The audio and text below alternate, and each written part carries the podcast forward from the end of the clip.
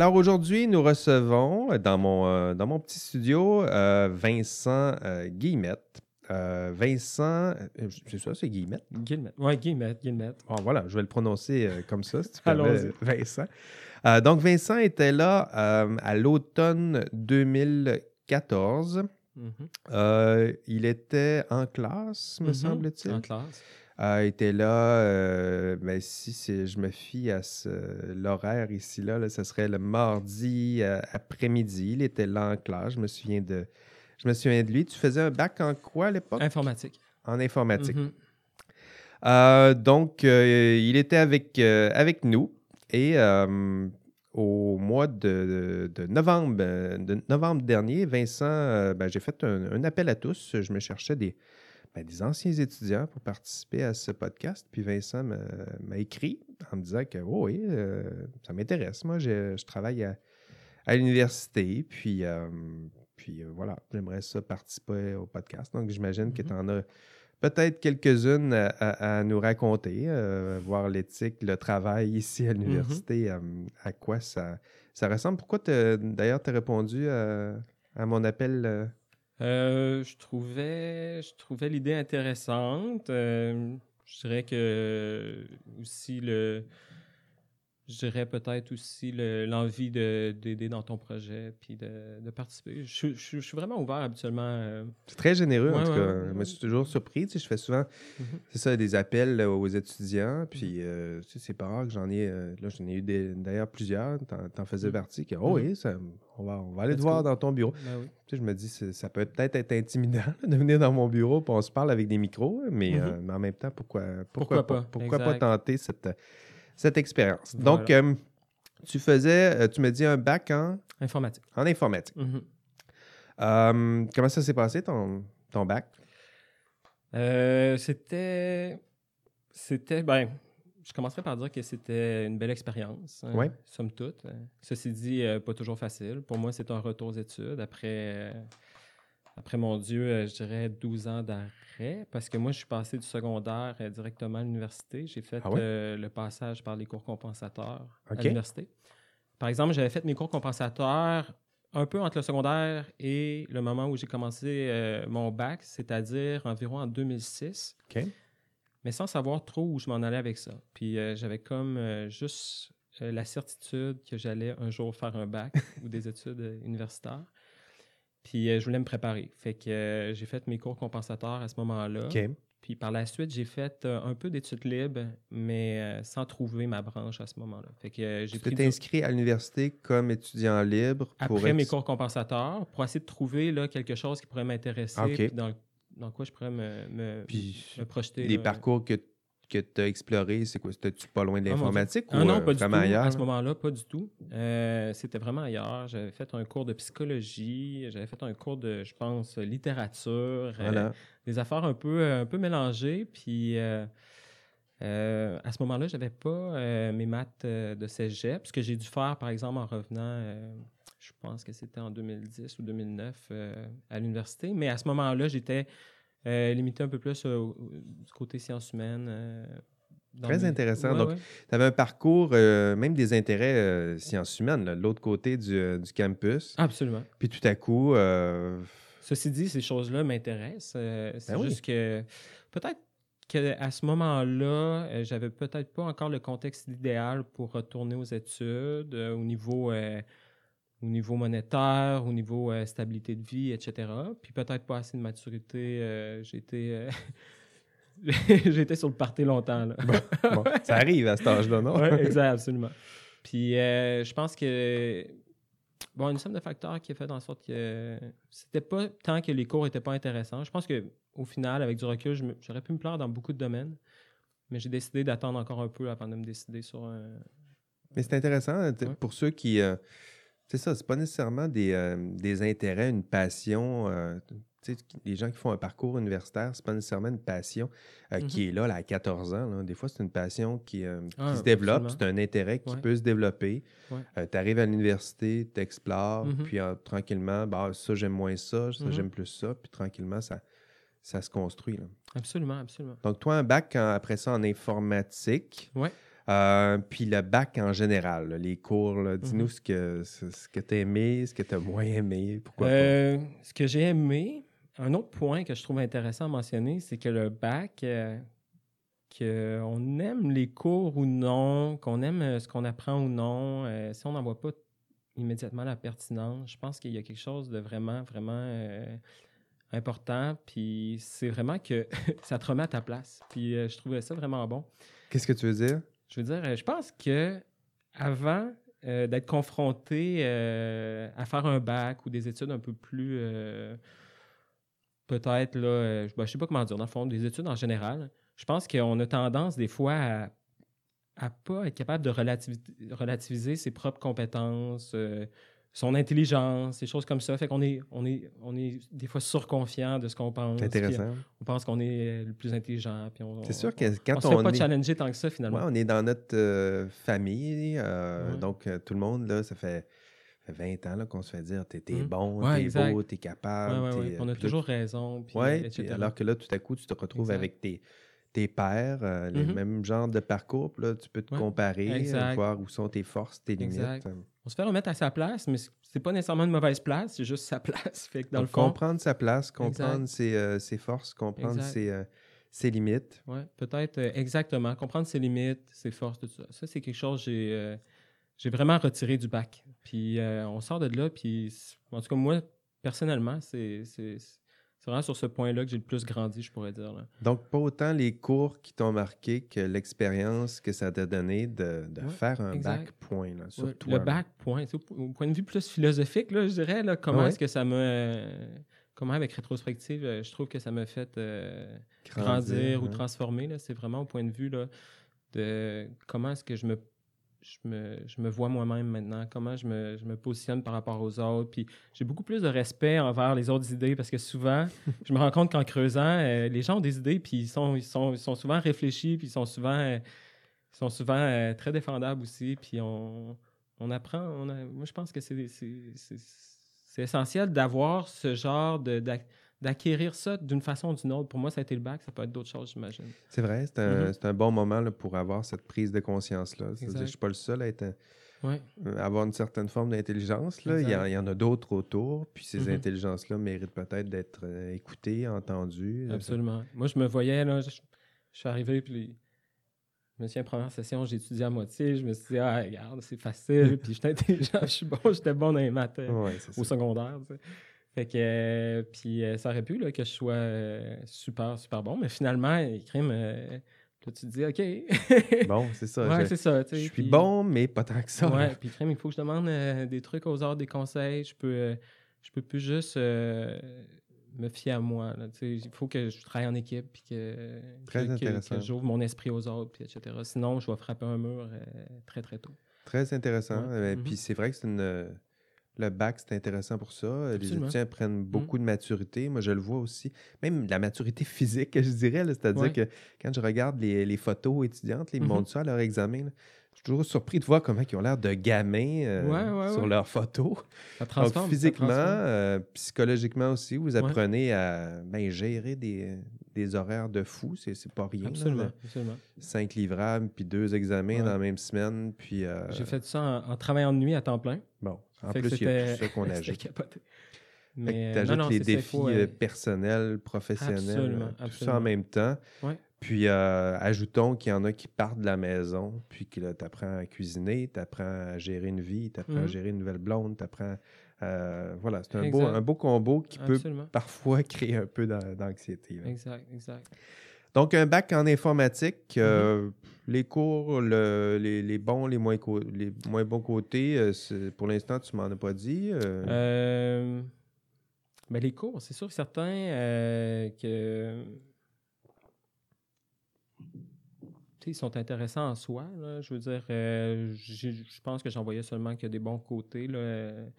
La matière, je la trouvais intéressante. J'avais envie d'en apprendre plus. C'est sûr que des fois, on, on est beaucoup dans le théorique, puis bon, d'où viennent les ordinateurs, euh, comment c'est fait vraiment au très bas niveau, puis on sait certains, du moins, là, la plupart, je dirais, euh, sentaient qu'on ne se servirait pas nécessairement de ces connaissances-là. Mais c'était quand même intéressant là, Bon. euh, c'est de voir la théorie, puis d'où viennent les choses. Puis, euh, C'est ça, cette Ouais. couche de, de théorie, là, que Ouais, ouais. souvent, il y, a- il y a la critique, bon, c'est- théorique, c'est pas pratique. Exact. mais en même temps, des fois, j'ai envie de répondre, tu sais, la pratique, tout le reste de ta vie là, Exact, pour en faire. Garde-toi un peu avec euh, de la théorie. Là, puis, euh, Absolument, absolument. Après ça, la pratique, on en reparlera dans 20 ans. Tu vas voir, tu vas juste faire ça pendant, pendant 20 ans. Exact, exact. Euh, donc, ça, c'est ton parcours. Tu as fait un bac, puis après ton bac, euh, t'avais-tu des expériences de travail ou tu as directement sauté dans le, dans le monde du travail? J'ai directement sauté dans le monde du travail. Euh, Ici à l'université? Tu as fait quelques expériences à. J'avais fait euh, quelques expériences avant, dont mes stages d'ailleurs, que j'avais fait euh, dans une firme de consultants. Puis euh, ensuite de ça, j'avais vraiment en tête à ce moment-là, en terminant mes études, d'aller en jeu vidéo. Ah oui? Je comme beaucoup, je pense. Oui, ça attire, ça ouais, attire du monde. c'est- reluisant, là. C'est- beau de l'extérieur. Ouais, c'est sûr. Puis je dis pas que ça n'est pas beau de l'intérieur pour certains, mais je pense qu'il y a, il y a quand même il y a quand même un clash avec comment est-ce qu'on on anticipe euh, comment ça va être versus comment c'est réellement. Ouais, travailler puis jouer, Oui, exact. C'est deux choses. c'est deux mondes, ouais. Exact. C'est euh, un, un- un domaine qui est très difficile dans le sens où est-ce qu'il y a beaucoup de pression. Tu l'as testé ou. Oui, euh, oui, ouais? j'ai- travaillé chez, euh, chez Frima. À Frima, oui. Oui, exact. Puis, euh, ben, c'est ça. tu sais, C'est un, c'est un domaine où est-ce que c'est très compétitif. Euh, eux autres, ils ont un peu la ceinture serrée aussi. Fait que les salaires sont pas très compétitifs. Ben, les salaires. Ben oui, il essaye d'être compétitif, mais en même temps, il y a des, Exact. des Ouais. enjeux. Exact. Euh, ensuite de ça, bon, beaucoup de, de temps supplémentaire, euh, peu de reconnaissance. C'est quand même une relativement grosse entreprise. C'est une PME, là, c'est pas énorme, mais tu sais, je veux C'est dire. rendu gros, Freeman. C'est rendu gros. Ça, ben, je pense qu'ils ont des, ils ont des cycles là, où est-ce qu'il y a des fois ils embauchent plus, mais C'est après ça, vrai. ils font des mises à pied. Mais euh, ceci dit, moi, je trouvais ça gros pour commencer. J'avais besoin peut-être de, de sentir que j'avais plus d'impact dans ce que je faisais. OK. Puis, Pas juste être euh, un rouage parmi d'autres. Puis, euh, Exact.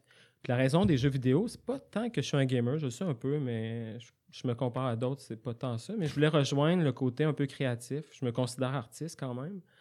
Puis je me suis dit, en jeu vidéo, je vais pouvoir. Il y a moyen. euh, ouais, exact. Mais finalement, ce que j'en ai compris de la programmation, c'est que la programmation en soi, c'est créatif. ben oui. C'est euh, une façon de s'exprimer, puis euh, tu peux Ben oui, coder à ta façon, tu peux trouver des solutions à ta façon. Ben, J'imagine qu'il y en Ouais, a qui ça doit être beau même regarder du code. Là. Wow, ça, c'est Ah qui qui écrit ça? Je suis rendu comme ça. Hey, je me suis surpris. là. Moi, j'étais en informatique. C'était un peu. Je vais faire une parenthèse là-dessus Ben oui. parce que quand j'ai décidé de retourner aux études, euh, je me suis assis au pub de l'université dans le temps, puis il y avait le gros livre. là. C'était pas tout sur Internet. là. Il y avait le gros livre de tous les programmes. Puis je me suis pris une bière, puis j'ai feuilleté ça toute l'après-midi. Puis là, je regardais chaque bac, chaque programme, puis j'essayais de trouver celui-là où est-ce que la petite case, là, euh, aptitude et attitude, là, correspondait le mieux. Puis informatique, il parlait un peu de, de tout ce qui me plaisait. Là. Fait que j'ai choisi ça. Puis effectivement, Colin, avec du recul, c'est créatif. C'est euh, un domaine euh, euh, qui, des fois, ça peut paraître surprenant de dire, mais c'est artistique. Mais je pense que c'est plus Ouais. notre méconnaissance de c'est quoi, c'est quoi programmer, c'est quoi faire du code. C'est sûr qu'il y a- il y, a sûrement une façon très robotique de, de programmer, mais je suis convaincu que, ben, comme l'écriture, dans le fond. Ouais, Tu sais, exact. Comme l'écriture. Tu peux écrire un texte hyper Mm. plate, mais euh, il y a moyen, avec les mêmes mots, d'écrire aussi de la poésie. Puis, euh, Exact. Je pense que ça revient au développeur en soi, tu sais, de, de trouver une façon d'être créatif dans son code. Aussi de trouver des projets qui, qui aiment pour euh, avoir envie de créer. ben oui. Euh, fait qu'après Frima, ben, j'ai décidé d'aller dans une, une plus petite boîte. Fait que j'ai cherché. Là, Une boîte aussi de jeux vidéo? Non, cette fois-ci, c'était une boîte de web. OK. Puis euh, c'est là que j'ai découvert quand même une. Web, il faisait quel genre d'outils? Dans le fond, c'était un logiciel de gestion de projet avec une approche qui est vraiment particulière aux ONG. Euh, ça s'appelle, euh, mon accent anglais, Monitoring and Evaluation. C'est bien. Puis, euh, merci. C'était vraiment une job intéressante parce que c'était une, ben, de un, c'était une petite boîte. Je, je sentais que j'avais plus d'impact dans ce que je faisais, plus de reconnaissance. Puis aussi, il me donnait beaucoup de, de responsabilités que j'aimais que j'aimais prendre, des défis. là. Comme par exemple, ils m'ont fait beaucoup voyager Pour aller rencontrer les clients. Chaque fois qu'on vendait une licence du logiciel, il fallait faire une analyse. euh, fait que C'est moi, un j'ai bel avantage, J'ai fait les. J'ai fait beaucoup de continents, là. pas tout avec eux, mais j'en ai fait beaucoup. Ah oui, c'est Ouais, ouais. intéressant, ça. Fait que j'allais rencontrer les clients, puis euh, après ça, je faisais l'analyse de besoins. Je revenais ici, on programmait le logiciel selon leurs besoins, puis euh, c'était une belle expérience. C'est intéressant, c'est une, Ouais. une dimension. On pense pas que Exact. en faisant de la un bac en informatique, euh, programmation, on pense pas qu'on va faire ce, ce genre d'expérience-là, relation client. Exact. Donc, c'est toutes sortes de. C'est des soft sk- skills, là. c'est Ouais, des des, compétences que ben, vous, vous, vous n'êtes pas toujours bien formé, je dirais, là-dedans. Ben, je pense que justement, euh, le fait que j'avais pris un peu plus de temps avant de, Ben de oui, faire mon ça. retour aux études, moi j'ai travaillé beaucoup euh, service à la clientèle, j'ai travaillé dans les bars, les casinos, Bon, euh, tout à coup, le- la etc. Psychologie, tout ça, là, ça, ça le commence à faire du sens. psychologie entre gens, euh. Relations humaines. Eux autres, je euh, pense qu'il avait bien perçu chez Devalto. Je dis pas que je suis un, un pro là-dedans, mais tu sais, c'est vrai que de façon peut-être générale, un développeur n'a peut-être pas toujours euh, le profil très, euh, je sais pas comment dire, là, euh, très Social. PR. Ceci dit, écoute, euh, c'est des gens merveilleux là, en général, là, mais Oui, peut-être pas mais- ça en particulier. C'est pas, c'est pas ce qui nous vient en tête quand on pense à un développeur. Mais ce qui est intéressant, c'est que ben, t'en, es la preuve, euh, il Mhm. y a de la place pour toutes sortes de personnes, Ah, y compris des gens qui, tout à coup, eux, euh, ces soft skills-là sont, sont plus à l'aise, euh, relations humaines. Ah, tu, préfères mettre ça de côté, moi, je, je peux m'en occuper. Puis en plus, Ouais. je comprends ce que tu fais. Donc, on a besoin de toutes sortes de, Absolument. toutes sortes de monde pour, euh, pour faire un monde. Donc, tu commences à travailler, euh, deux expériences de travail. Mhm. Euh, puis après ça, qu'est-ce qui te pousse à partir de, Ben, moi, euh, j'étais bien là-bas. tu sais, Je veux dire, il y avait. il y a- ça- Tu faisais des ce voyages. job-là avait des lacunes par rapport au niveau des technologies qu'on utilisait. C'était un peu dépassé, je trouve. J'avais envie, moi, en tant que programmeur, euh, de suivre les tendances, qui est quand Ben même important, là, je dirais. Puis eux autres, il y avait de la misère à suivre. Puis ça, ça, ça me tannait un peu. Mais, somme toute, j'étais bien. Puis, euh, tu sais, je faisais un, me- un meilleur salaire qu'en jeu vidéo. Puis, euh, justement, là, comme, euh, comme tu viens de mentionner, le, le côté voyage, là, je trouvais ça super intéressant. Fait que euh, je me posais pas de questions, mais jusqu'à temps qu'on m'approche sur LinkedIn. D'ailleurs, en tant que développeur, là, je, je veux juste dire, euh, s'il y a des, des futurs développeurs qui écoutent, là, vous n'avez pas à vous inquiéter à trouver de la job. Il y en On a. se- à chaque semaine, euh, on se fait. Il y en a. Oui, oui, il y en a. Il y en a en tabarouette. Il y a une vraie pénurie. Euh, Ah oui, puis Ouais. vous avez juste à vous faire un profil LinkedIn, puis vous Ah allez ouais. vous faire solliciter ah oui, sans arrêt. semaines. Exact. Fait que, euh, ceci dit, euh, genre, toi, c'est comme ça. C'est pas toi qui es parti, c'est une opportunité qui est venue de l'extérieur. Quelqu'un de l'extérieur qui a dit Ah, Ben, j'en recevais, j'en recevais depuis longtemps, puis je les lisais toutes en diagonale. là. Euh, Je voulais pas partir. euh, je voulais pas partir comme pour quelque chose de similaire que ce que j'avais en ce moment. mhm. Puis je voulais pas partir non plus pour quelque chose que j'avais peut-être, mettons les jeux vidéo. y, il y a beaucoup de sollicitations aussi à ce niveau-là. Puis je voulais pas partir aussi pour une entreprise là, où est-ce que la mission me correspondait pas. là. Fait que, il, y avait, il y avait un paquet de- de- d'offres que je coupais là, C'est la beauté tôt, de l'offre. Quand l'offre est grande, tu peux te permettre de trier, Oui, oui, absolument. t'assurer que ça, ça te Exact. ressemble, que ça serve tes, Ouais. tes intérêts, tes valeurs. Ouais. Finalement, c'est Randstad, une firme de consultants, là, euh, qui, eux autres, euh, euh, m'ont approché puis ils m'ont dit on a plusieurs beaux contrats. Puis rapidement, dans son message, elle m'a listé quelques contrats là, de disponibles, dont l'Université Laval. Puis Ah. moi, moi j'ai toujours été nostalgique un peu de mes années d'étudiant ici. Peut-être que je les ai plus appréciés parce que j'étais plus vieux, puis là, je tripais donc bien d'être finalement à l'université, puis etc. Mais Ben oui. j'étais très nostalgique de ces années-là. Puis quand elle m'a dit ça, ça a comme sonné une cloche. J'ai dit, ah, crime, euh, la vie de campus, puis tout ça. puis j'aime, j'ai- j'aime l'ambiance ici, puis euh, j'aime ça, tu sais, un espèce de, de monde un peu plus intellectuel, puis euh, j'aime, euh, j'aime la dynamique, j'aime, euh, non, j'aime. C'est euh, vrai qu'on ça me manquait. s'en rend pas compte, là, mais c'est on- c'est c'est privilégié ces moments-là. Tantôt, on a- Ouais. plus tôt avant l'entrevue, on en parlait, là, comment c'est important pour les étudiants, même s'ils ont hâte de terminer, Mhm. profiter en même temps de ces, ces- ces années-là passées ici à l'université. C'est un monde qui est particulier, mais Mm. c'est intéressant. Là, votre, prenez le temps d'en ouais. profiter. Profitez de chaque année, chaque Absolument, cours, ouais. même les cours plates. euh. Faites-vous des amis. euh, Non, c'est clair. On a un beau campus, puis euh, moi, j'ai des amis euh, un peu d'ailleurs dans le monde, des fois, qui viennent ici, puis je leur présente ça. Puis ben, moi, je suis fier de leur montrer ça, ben, parce que évidemment. euh, c'est pas tout c'est pas tout le monde qui ont ça, là. Puis Ben euh, c'est beau, c'est le fun, puis euh, c'est impressionnant, puis... En vrai. tout cas, bref, ça fait... que elle, Donc, j'avais un dit contrat, oui. Ouais, j'ai dit, OK, je vais aller la rencontrer. Puis euh, elle m'a proposé le contrat. La personne que tu allais rencontrer, c'est ici même sur le campus? Non, non, c'était parti- chez Randstad. OK. Fait que là, Randstad me rencontre, ils me font euh, le détail un peu du contrat que je comblerais. En fait, je reprenais quelqu'un qui était le contrat de quelqu'un qui était tombé malade. Fait que c'est un, un court contrat là, que je terminais. Là. Il restait six mois dessus. Là.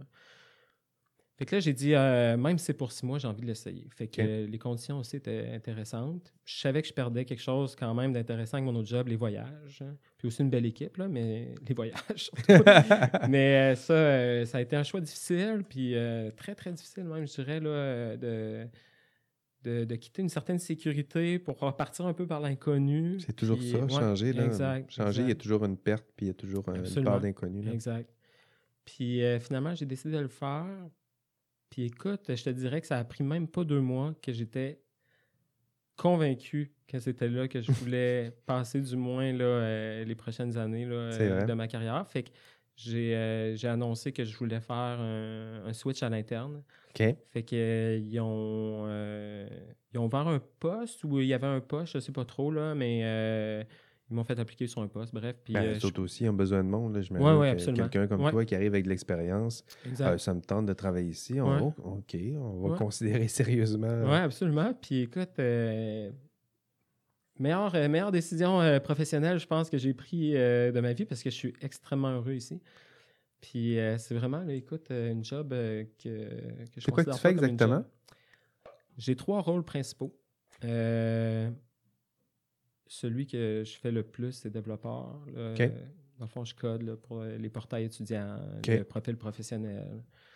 Euh, Travailles-tu sur le nouvel ENA puis tout ça? oui, exact. Par la bande un peu, là. Puis, euh, on, on est toujours appelé un peu euh, à travailler un peu sur tous les projets. là. OK. Aussi, j'ai le rôle de Scrum Master.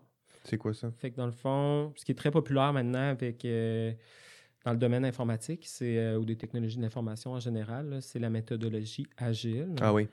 Euh, c'est juste une forme de Gestion de projet. Ouais, gestion de projet, Souple, là, adaptable. euh, Exact. Très souple, là. ça se veut très souple, très transparent, très, très malléable. qui est adapté un peu plus aux produits informatiques qui, eux, peuvent changer. La demande du Exact. client peut On changer. est moins en mode contrat, béton, euh, on se revoit dans, livrable. on se revoit dans deux ans, puis ça va être ça, tel que du quitté. Là. C'est très. Dans le fond, on fait des livraisons par incrément, puis euh, chaque incrément, là, euh, on définit des valeurs qu'on peut ajouter pour le client, puis etc., etc. Mais au travers de la méthodologie agile, il y a des cérémonies qu'on appelle. C'est comme quasiment un- une religion, là. Oui, c'est un Puis beau. euh, les cérémonies peuvent être euh, chapeautées par différentes personnes, par différents rôles.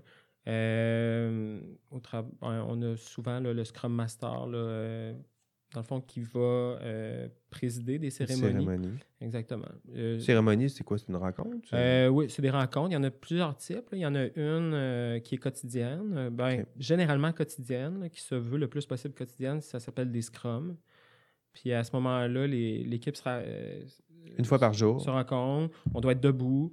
euh, on doit parler à tour de rôle euh, des enjeux qu'on a, les bloqueurs, et qu'est-ce qu'on a fait hier, qu'est-ce qu'on va faire aujourd'hui. C'est un moment là, comme un peu de créer une synergie dans l'équipe. Très intéressant. oui, vraiment.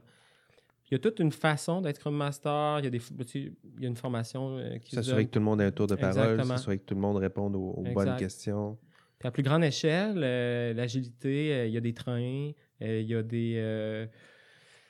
oh mon Dieu, des, des incréments. bref, c'est tout un peu comme des scrums, mais à plus grande échelle. OK. Fait qu'il va y avoir des rencontres de Scrum Master présidées par un Scrum Master de Scrum Master. OK, T'as un chef de train. c'est- Scrum, Scrum Master des Scrum Masters. Alors, il donnait un nom. Ouais. là. il y a un chef de train, il y a. OK, chef de train. Ouais, et il y en a d'autres, là. Écoute, il, y a, il y a toutes sortes de rôles. C'est euh, intéressant, ça, cette nouvelle. euh, c'est vraiment le fun. ben, c'est c'est pas si nouveau que ça, là, mais on Ouais. voit que ça s'implante, surtout en informatique. Ouais. c'est- de très plus en plus aussi euh, dans, le mini- dans les ministères, ils essaient de Ouais. devenir agile. Moins. Je sais pas s'ils vont faire ça un jour à l'université, mais ça ferait du bien. là. Ah, peut-être, mais oui. Parce que ça bougerait, tu sais, c'est- une vieille institution. Ouais, ouais, ouais. Il y a des raisons pourquoi là, que Ouais. ça progresse doucement, puis des fois, il faut y aller doucement. Mais euh, des fois, ça. Moi, je suis arrivé à la DTI, puis ils sont. euh, ils, ils étaient en pleine transformation du passage non agile à agile. Ah. Ça avait un nom, leur méthodologie avant, là, mais je ne la, connais pas. Fait que c'est nouveau pour la DTI euh, euh, d'adopter vraiment là, agile à 100 puis on a une équipe coach agile qui nous épaule là-dedans. Puis, euh, c'est une, belle, compétence. Tantôt, tu parlais que tu avais trois, euh, trois rôles. Euh, Scrum Master, c'est ton, ton, deuxième rôle. Le troisième, c'était quoi? nouvellement, on a créé des communautés à la DTI. Puis c'est des communautés qui se veulent comme des espèces de, de, de rassemblements de gens qui partagent une direction commune ou une profession commune. Mais c'est ah. très large le nom peut vraiment sembler limité à une profession, mais ce n'est pas tant le cas. Je vais donner un exemple. Moi, je suis co-responsable de la communauté des développeurs front-end. Front-end, c'est quoi ça pour les, non-initiés? OK, ben dans le développement, sans rentrer dans les détails, euh, il y a comme deux grandes sphères de développeurs. Euh, quand on parle de développement web, tu as les back-end, les front-end. Ah, OK. Les front-end, eux autres vont s'occuper de développer les applications utilisées par les clients. Euh, les humains. Là. Donc, dans le fond, si on, prend, si on prend Facebook, par exemple, un développeur front-end va faire autant d'applications euh, sur le téléphone, autant d'applications dans le browser. Puis euh, il, va, euh, il va la connecter à, au back-end, dans le fond, qui est le serveur, où est-ce que Facebook garde toutes leurs données, puis, les puis la logique d'affaires, etc., se retrouve de ce côté-là. Puis tu as des développeurs spécialisés. Souvent, c'est d'autres c'est plus le client qui va avoir accès à ça. Du moins, moi, j'y ai accès au front-end, mais j'ai jamais accès au back-end. exactement. C'est bien résumé. Bon. C'est bien résumé. Fait que, dans le fond, on a toute une communauté là, qui a été mise sur pied pour euh, essayer de voir euh, des sujets qu'on aimerait aborder tout le monde ensemble. Mais ça ne se limite pas seulement à ces gens-là. Ça peut être euh, des back-ends, ça peut être des gens de sécurité, ça peut être des gens qui ne développent pas du tout, qui peuvent se joindre. Puis c'est au travers de l'université. Ça veut dire que les gens. Ah ouais? ouais fait qu'on a ouvert ça vraiment. Là, je pense que le mot, c'est pan universitaire pour dire que c'est au travers de. Mais c'est ouvert à l'université au complet. Donc, on a des gens de la euh, du SPLA, FSG, euh, qui viennent se joindre à nous autres, puis participer euh, aux discussions qu'on peut avoir. Les sujets sont votés. Puis qui vous invitez là? c'est vraiment là, c'est vraiment à l'âge. Là, ah ouais? Fait que tout le monde qui veut venir peut venir. Puis, Moi, je pourrais y aller. Oui, absolument. Puis c'est grandissant quand même, l'intérêt qu'on a. C'est relativement nouveau. On a commencé ça au début, à la fin de l'été, je dirais. Puis puis euh, on avait commencé, peut-être qu'il y avait 10 personnes qui se pointaient. Puis là, on est peut-être là, aujourd'hui, on en avait une ce matin. Puis il y avait peut-être là, que je suis peut-être pas bon pour compter, mais je dirais 45 ben, personnes. fait que là, ça grimpe. Là. Les gens, ils s'en parlent comme c'est intéressant, tout ça. Puis surtout que c'est les gens qui apportent les sujets. Puis on, on aborde ah oui, vous n'avez pas d'ordre du jour, c'est les gens qui arrivent. on en fait une, mais après que le sujet soit décidé. On décide là, euh, via Teams, c'est une espèce de, de logiciel de chat. Oui, oui. Fait qu'on regarde qu'est-ce que les gens ont envie de discuter. Ça peut être parler de sécurité, ça peut être parler d'une technologie en particulier, euh, d'une philosophie de programmation, puis etc. Puis euh, une fois que le sujet est voté, on décide aussi un atelier, comment on va l'aborder. C'est pas juste euh, une présentation magistrale, ça peut être un travail d'équipe, puis là, après ça, on, se challenge, puis on challenge nos solutions. Des réunions comme ça à 45, là. ça dure, ça dure deux heures? C'est 1h30, oui quand même. Une discussion à 45 pendant 1h30, ça doit, il doit y avoir plusieurs idées qui sortent absolument. Fait que ça, c'est mon troisième rôle. C'est euh, co-responsable avec euh, un autre Vincent, justement. Puis euh, on, anime ça, on s'assure que les gens, les gens participent. Puis c'est ça. Très intéressant. Donc maintenant, ben là, tu commences à avoir un bel, beau parcours professionnel. Tu as plusieurs expériences mm-hmm. de travail. avant de que tu arrives ici, je t'avais demandé de, reconsulter les notes de ton cours, essayer mmh. de voir maintenant que tu as une expertise, ben, une expérience très certainement du travail. quel lien tu tisses maintenant avec, je sais pas, l'éthique en général, euh, les problèmes éthiques, euh, des contenus qu'on abordait dans, le cours? Y mmh a-t-il quelque chose qui, qui, euh, ben, qui t'a sauté en plein visage ou des, choses que tu regardes, euh, le contenu qu'on voyait, ah, ben, c'est vrai que ce, bout-là, mmh j'aurais peut-être quelque chose à, mmh raconter. ou euh? Tu n'avais pas un, exemple euh, en classe avec une fusée? Oui, ça c'est. C'est un boulon, je pense, finalement. Qui, Voilà, ça c'était le. Je le donne plus. C'est-à-dire que oui, c'était dans les premières années. En fait, c'était l'expérience, euh, pas l'expérience, c'était l'explosion de la, navette euh, Challenger. OK, ouais. Hmm. Euh, donc, où là, on, regardait ensemble euh, ben, le récit. Je, ne le disais pas aux étudiants. Donc, on, je leur faisais vivre le récit du fameux boulon là, qui, quand ils ont conçu la, navette. Puis, il y avait des problèmes avec le joint d'étanchéité. Mm-hmm. Puis, je fais vivre ça à mes étudiants. Puis, à la fin, ben, je leur montrais. Voilà, je leur faisais prendre une décision, délibérer, prendre une décision. Mm-hmm. Puis, à la fin, ben, je disais, ben voilà, vous avez pris une décision maintenant, ceux qui ont décidé de lancer la navette, mais ça ressemble à ça. Puis là, je vous montrais le. Je vous montrais la, navette euh, qui levait dans les airs puis qui explosait. Pourquoi ça t'a fait penser à ça? Parce que c'est souvent, euh, c'est souvent la meilleure analogie, je dirais, de, de genre de, de, de problèmes éthiques ou de situations où est-ce que l'éthique est en jeu qu'on rencontre en tant que développeur. Parce que la même sorte qu'un boulon, tu sais, c'est pas ce qu'on voit en premier quand on regarde une navette, euh, puis on peut croire que la navette va bien, mais finalement, elle risque d'exploser. Je pense qu'en développement, euh, le code, il n'y a pas grand monde qui regarde ça. Puis euh, oui, on fait du, de la revue de code en nous, mais des fois, dans des contextes de production, on sait qu'on va lancer des, logiciels en production qui, ont, qui peuvent avoir des, failles. des failles. Exactement. Puis on peut le voir souvent là, dans la réalité euh, du marché du travail, là, euh, même ça vient plus souvent d'en haut que d'en bas, de dire OK, on lance quand même, puis euh, il va y avoir des risques. Quand c'est des risques de sécurité des données sensibles, dans ce temps-là, de façon générale, je te dirais qu'on ne lance pas, puis on, règle ça avant. Mais des fois, c'est. des fois, c'est on ferme les yeux sur des choses qu'on sait que tôt ou tard, ça va causer des ennuis.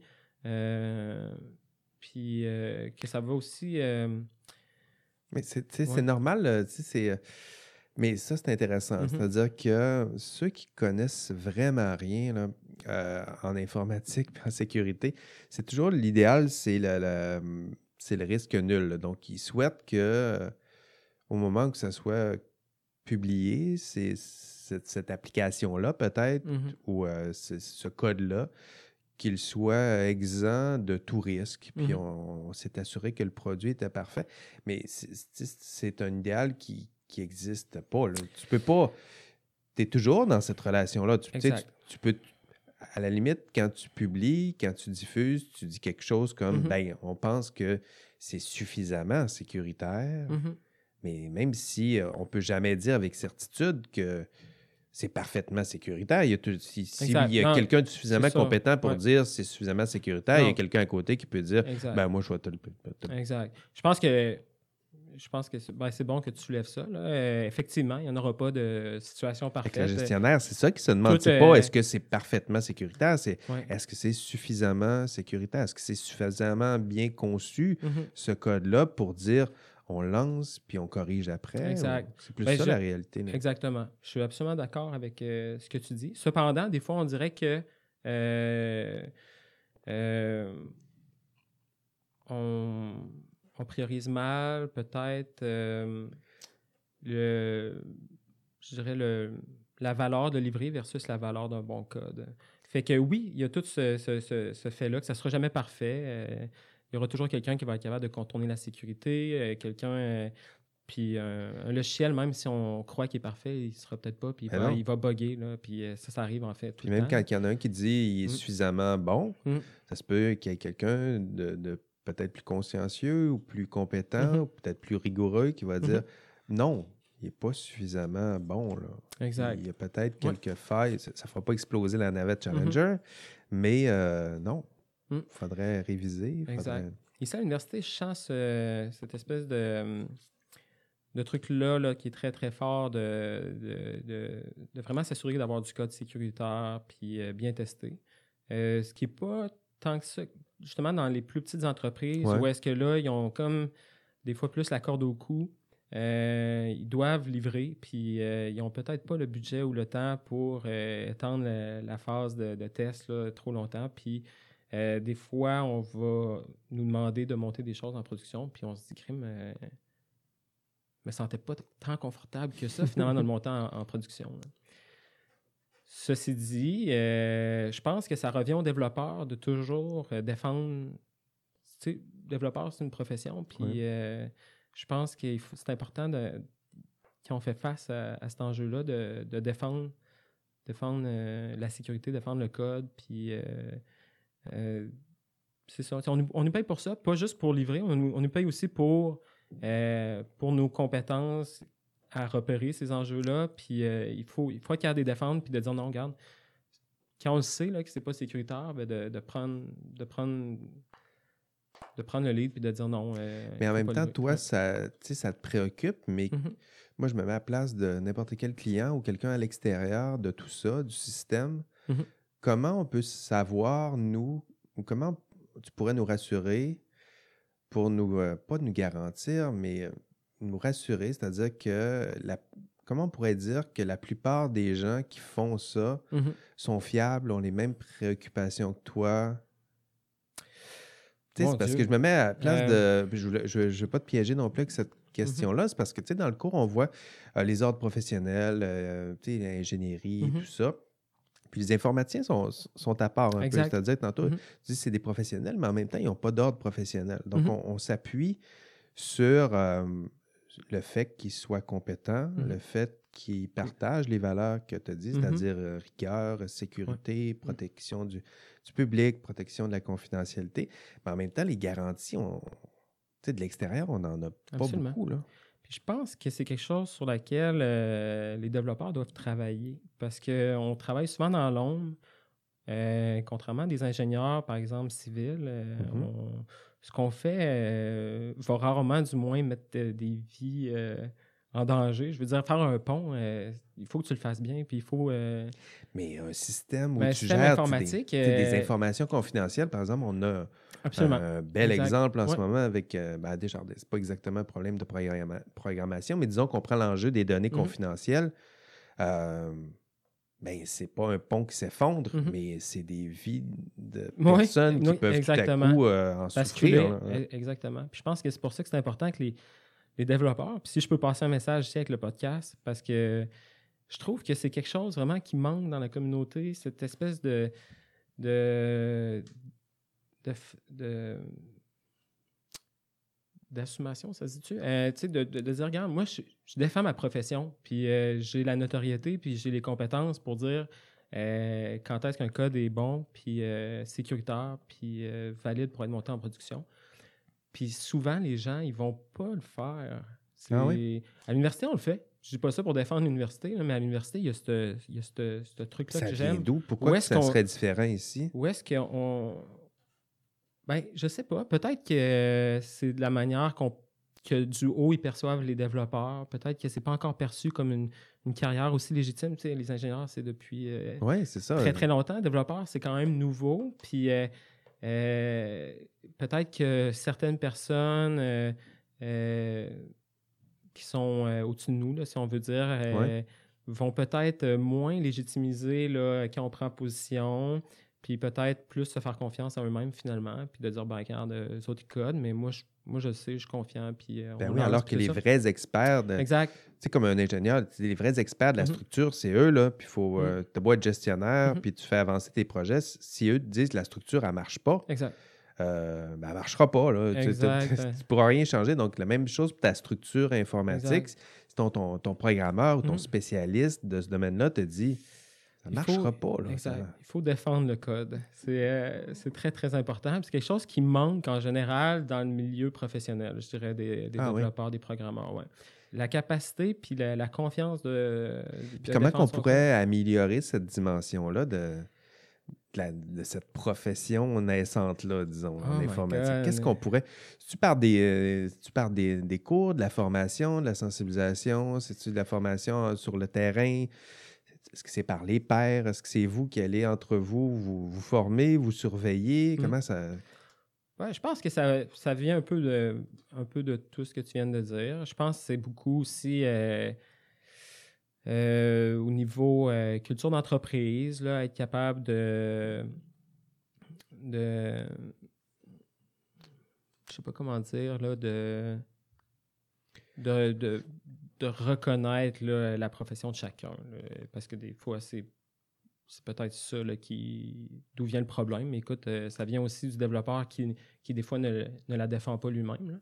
Fait que c'est un peu des deux. Mais effectivement, j'ai les- pas de solution. Là. Tu me prends un peu de cours. Oui, Ouais. mais c'est ça, mais c'est- ben, je, lis, Mhm. euh, je souvent, j'en connais des, des programmeurs. C'est pour ça que je- c'est peut-être naturel pour moi d'aller dans cette voie-là. Puis, euh, tu n'étais pas vraiment préparé à ça, mais c'est ça m'intrigue, c'est-à-dire que c'est comme si c'est comme si c'était une profession naissante. Euh, on l'a eu avec les ingénieurs, les arpenteurs mm-hmm. C'est pour ces raisons-là qu'à un moment donné, ils ont décidé de s'associer, hein, de, se donner un groupe, de se donner des valeurs, mm-hmm. de se donner un standard. Mm-hmm. Euh, il y avait cette idée-là derrière. Je ne dis pas qu'un ordre professionnel, ça serait nécessaire. je trouve que c'est peut-être un artifice un peu trop fort. Euh, mais le même mouvement de se lier, de, de, vous parler entre vous, de s'assurer que tout ça, ça ça tienne, c'est super important ben, socialement. Fait qu'il faut se trouver une façon, je ne sais pas c'est quoi.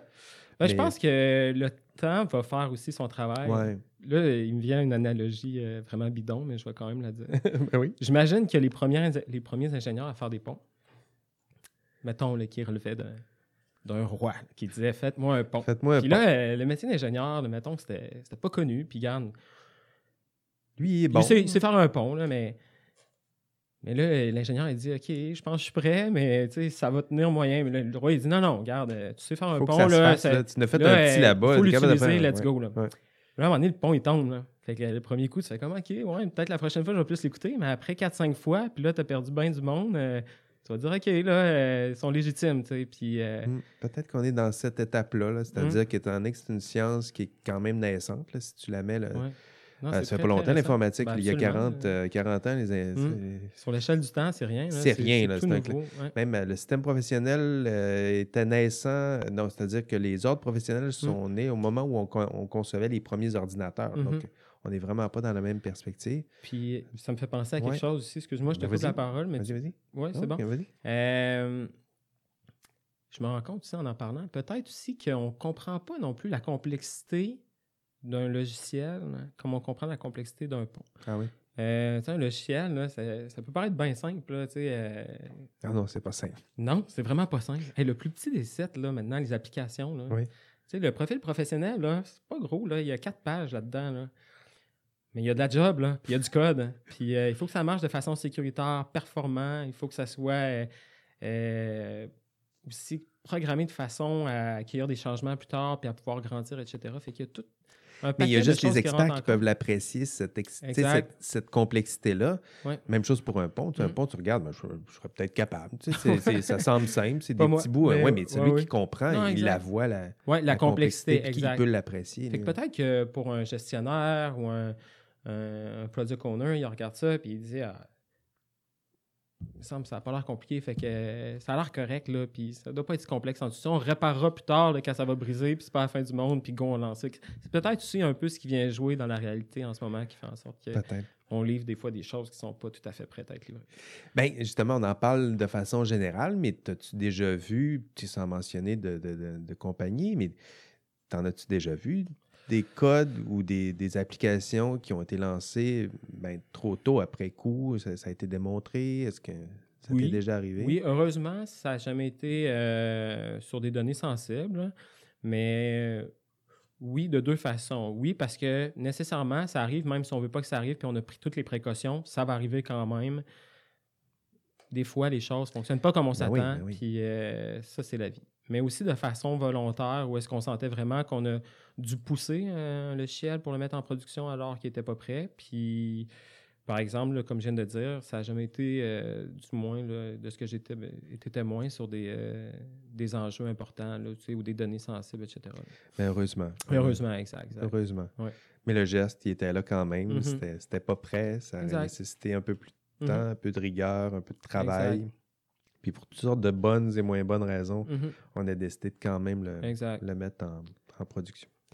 Ben, c'est très intéressant. Euh, mhm. Vincent, je ne pensais pas aller euh, ben, dans ce genre de, débat-là avec toi. C'est intéressant.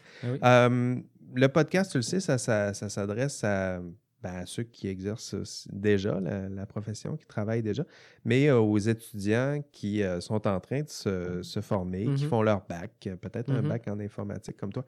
As-tu des conseils peut-être à prodiguer à ces, euh, humblement prodiguer à ces, futurs travailleurs en sciences et génie, ces futurs professionnels?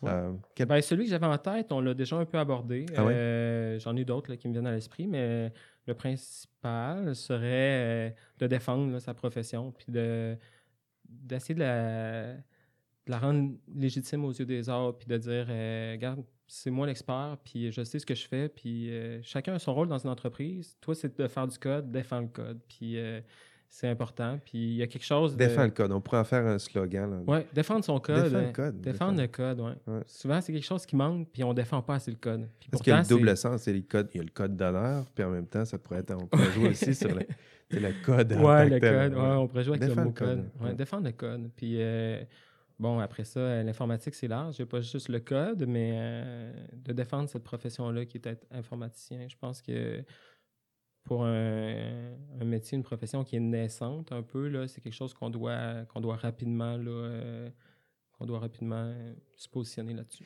C'est intéressant parce que tu sais, c'est Mm. pas. euh, tu invoques des. Il y a des valeurs qui se cachent derrière tout ce que, Mhm. ce que tu dis, c'est-à-dire pas juste d'être compétent au sens de savoir programmer, Mhm.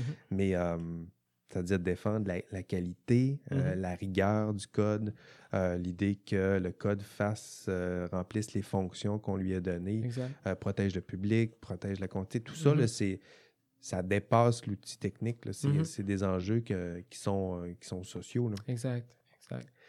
Très intéressant. Donc, de, de, beaux, de beaux conseils. Qu'est-ce qui t'attend maintenant pour l'avenir? Euh, là, maintenant, là, ça fait un bout que tu travailles dans ce domaine-là. Mhm. Es-tu capable de te projeter dans, dans 10-15 ans? À quoi tu vas ressembler euh, comme Euh, professionnel? Es-tu encore à l'université? Tu dois-tu. Moi, je Oui, risque d'être là, ben- là, je t'avertis. Là. Ouais, ouais. Parce Non, je pense que, bon, l'université, je suis bien. Là. Pour l'instant, j'ai pas, euh, j'ai pas l'intention de changer d'endroit, à moins qu'il y ait des facteurs extérieurs qui, Ben oui. Qui, pas m'en emmènent, Mm. là. Qui m'y amènent.